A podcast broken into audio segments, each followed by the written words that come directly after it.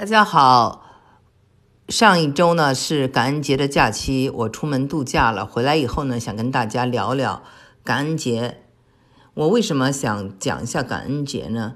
是因为大家知道感恩节是跟印印第安人有关的，而且我一直对印第安人非常感兴趣。今天呢，我要跟大家就讲一个非常有意思的印第安人，他呢是一九一九年出生的。到今年如果还活着的话，他已经一百岁了。嗯，他是在二零一六年的七月九十七岁的时候去世的。那么在讲他之前，我先简单的跟大家讲一下感恩节的来龙去脉。我相信其实很多人都已经知道了。嗯，那么就是做着五月花号的这些。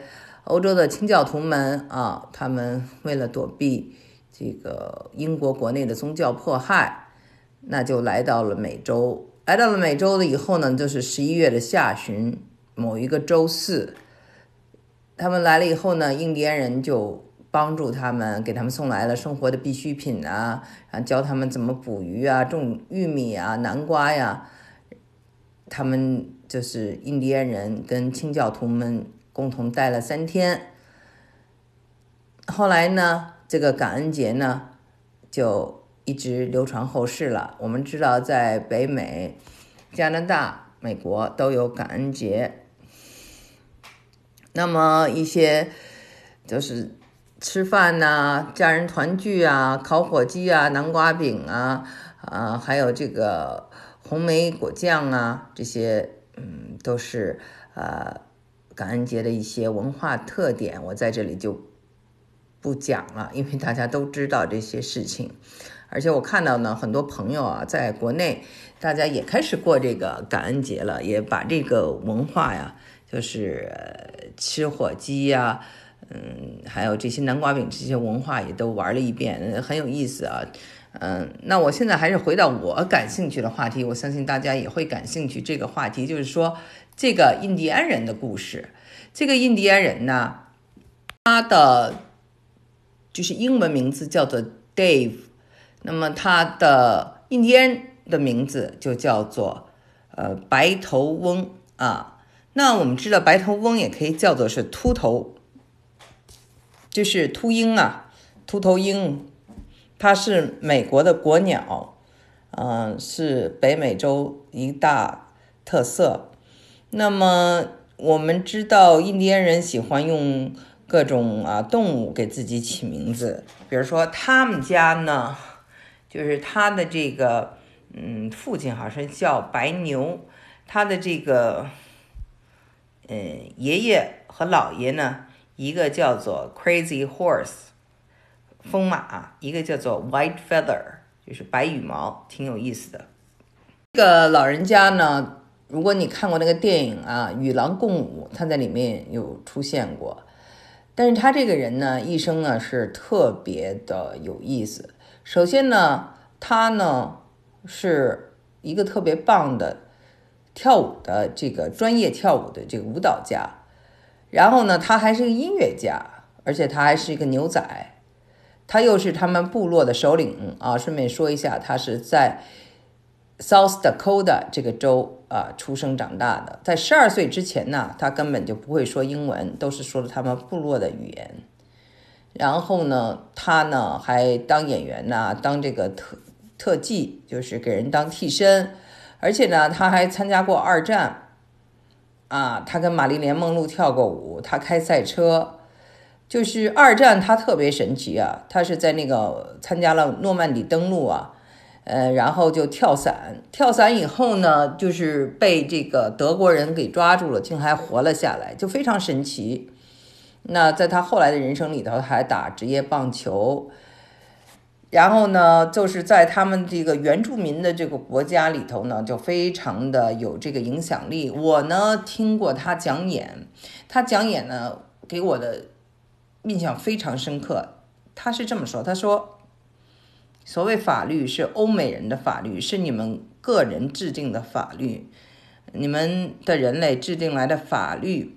宗教是你们所信仰的宗教，你们传给我们，但从来不是我们的。我们印第安人相信的是 law of nature，就是大自然的规律。我们相信大自然的法律。我我们知道什么是好，什么是坏，因为大自然告诉了我们这些东西不用写下来，因为我们知道，呃，印第安人呢他是没有这个文字的，他都是通过英文叫做 oral history，就是口头历史来记录他们的呃过去。所以呢，他讲这个话的时候，他说：“你们的这一切从来都是你们你们的，从来不是我们的文化的一部分。”呃，他讲这个话的时候呢，我觉得不光光是给啊印第安人听的，是跟所有的文化的人都可以从中受到启发。那么说回啊，他这个就是在这个二战中啊，他是幸存者，对吧？所以这一点呢，就是很神奇。那他后来的人生呢，就更神奇了。然后他说呀，在他的小的时候，那个时候啊，不没有这个篱笆，没有铁丝网，一切呢都是自然，然后大家可以骑着马就可以到他们想去的地方，嗯，家里都是不用上锁的。那么现在这个完全他看到这一百年啊，他活到九十七岁，非常长寿，看到世间的这种各种变化，嗯，当然他呢，一方面呢是一个就是印第安人。他拥抱他的文化，同时呢，他的这个呃，在运动上非常有天才，他要撑杆、撑撑杆跳啊，还有棒球啊，还有这个牛仔啊、骑马，他都非常厉害。嗯，他呢，就是还骑摩托车。他从这个二战呢回来以后呢，就开始就是当一个音乐家，去当鼓手。嗯。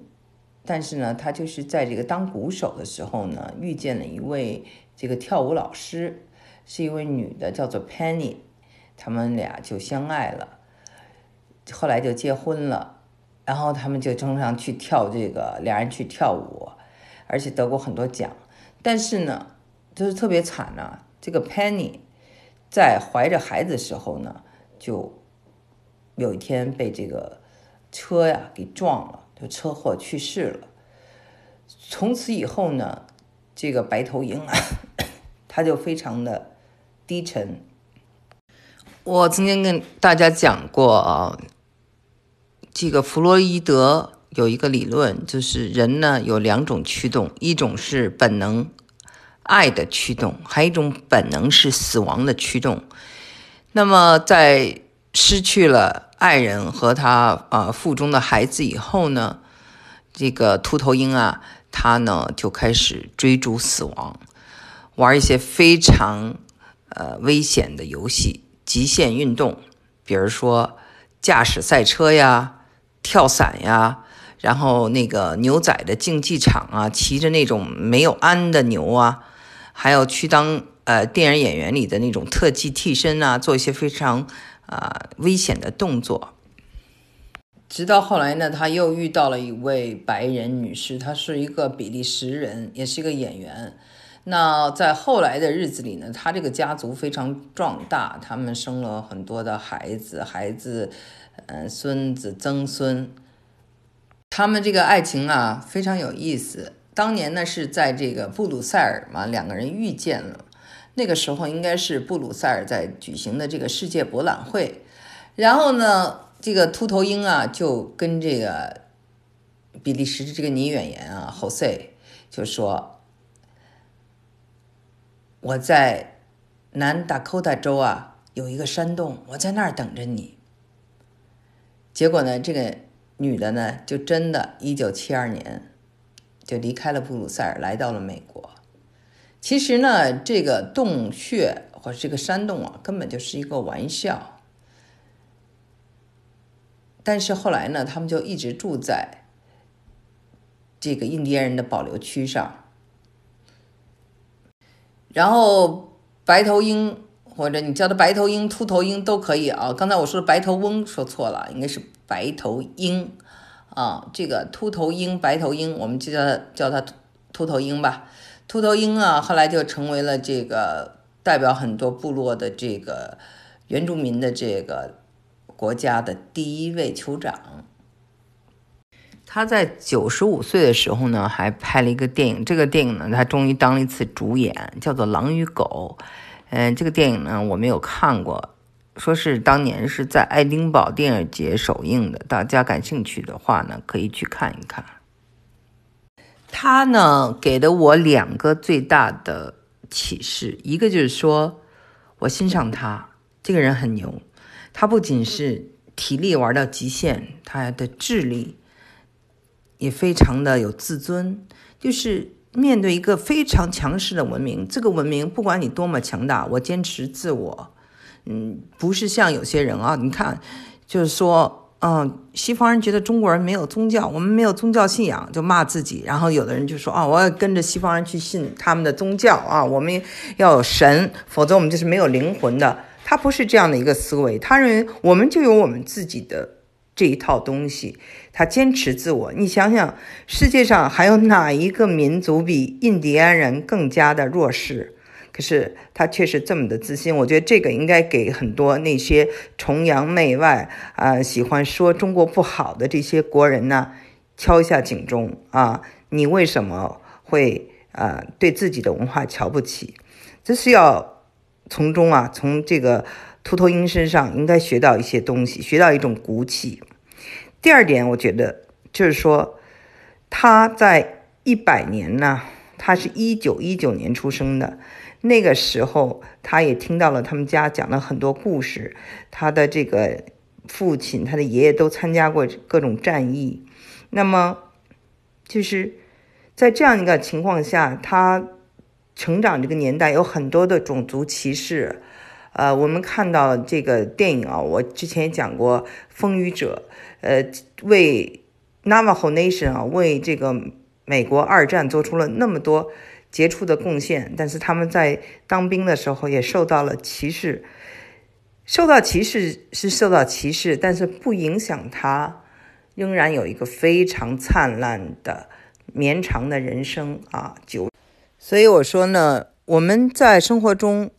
每一个人，不管你多牛掰，你可能都会遇到有些人看不惯你或者歧视你，那那是他们自己的问题，你不要在意，活出自己的精彩来最重要。